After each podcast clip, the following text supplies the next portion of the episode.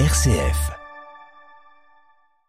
Bonjour à tous. Suite au départ de Monseigneur François Touvet au diocèse de Fréjus-Toulon, le père Denis Véju, doyen à l'espace missionnaire de l'Abri et anciennement vicaire général, a été nommé ce matin administrateur diocésain. Il prend désormais la responsabilité de l'église de Chalon en attendant l'arrivée d'un nouvel évêque.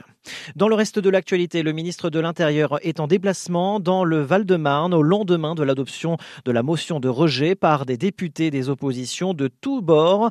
Je regrette que nous perdions du temps pour protéger les Français, a-t-il assuré. Poursuivre ou renoncer, le gouvernement doit donc décider de l'avenir de son projet de loi immigration. Trois options pour le texte. La première, le renvoi au Sénat pour une nouvelle lecture. La seconde, la soumission à une commission mixte paritaire la dernière, et pas des moindres, renoncer totalement au texte.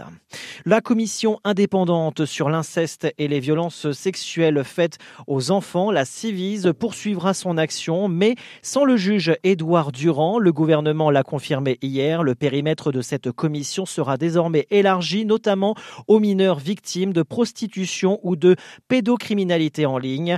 La Civise sera désormais présidée par l'ex-rugbyman et responsable associatif Sébastien Zimbabwe. Gabriel Attal annonce une procédure disciplinaire contre les élèves après la polémique sur un tableau de femmes nues au collège. Jacques Cartier dissous dans les Yvelines après l'étude d'un texte et d'un tableau de la Renaissance avec une classe de sixième. Une professeure a été accusée d'avoir tenu des propos racistes et islamophobes.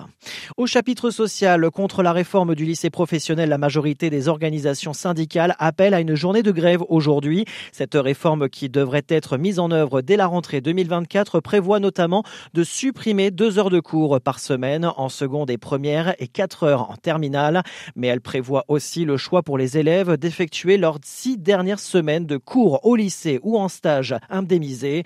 Les syndicats sont inquiets d'une baisse de taux de réussite au bac professionnel.